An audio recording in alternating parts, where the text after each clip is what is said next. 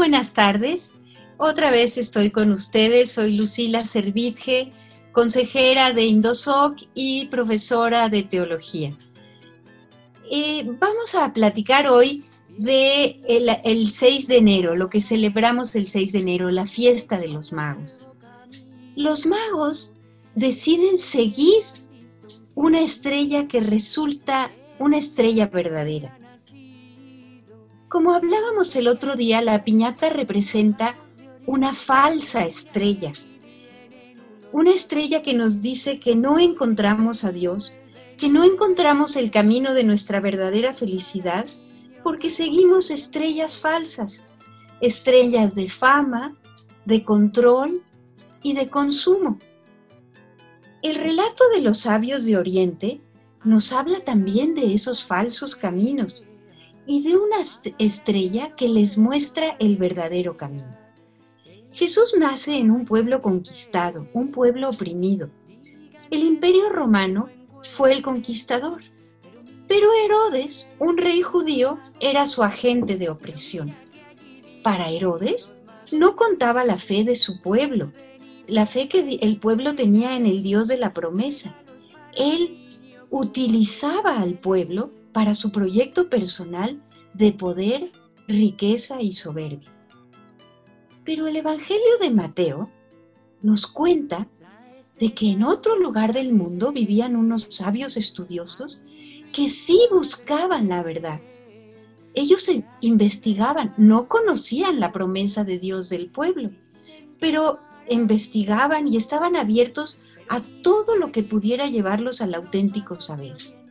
En sus estudios encontraron un signo, un signo en el cielo, una estrella que según ellos estaba en Judea, en el país de los profetas.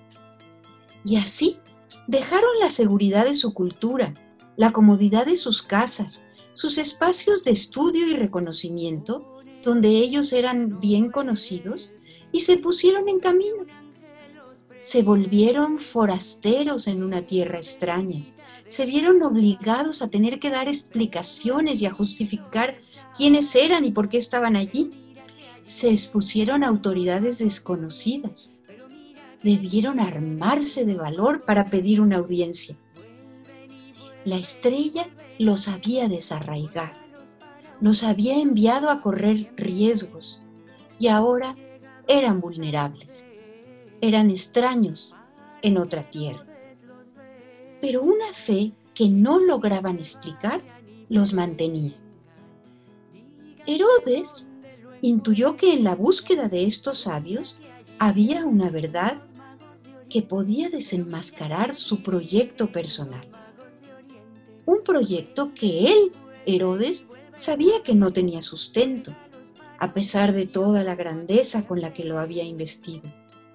Se dio cuenta que el signo de los sabios era el verdadero signo del que hablaban los profetas.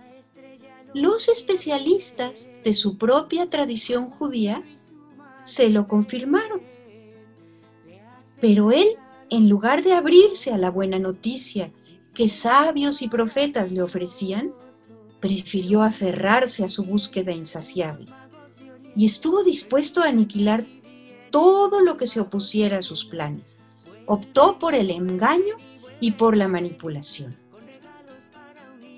Los sabios siguieron su camino y fueron capaces de darse cuenta que el verdadero rey del mundo estaba en una pequeña casa, en una casita de un pueblo insignificante.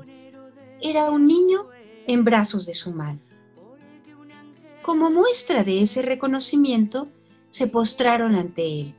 Le regalaron lo más precioso de sus países, oro, incienso y mirra. Es lo que nos dice el Evangelio. La tradición dice que era oro por ser rey, incienso por ser Dios y mirra porque como ser humano padecería. Pero lo que realmente era lo que realmente le llevaron fue lo mejor de ellos mismos, la capacidad que ellos tuvieron de ver y de reconocer la verdad y el camino de la felicidad.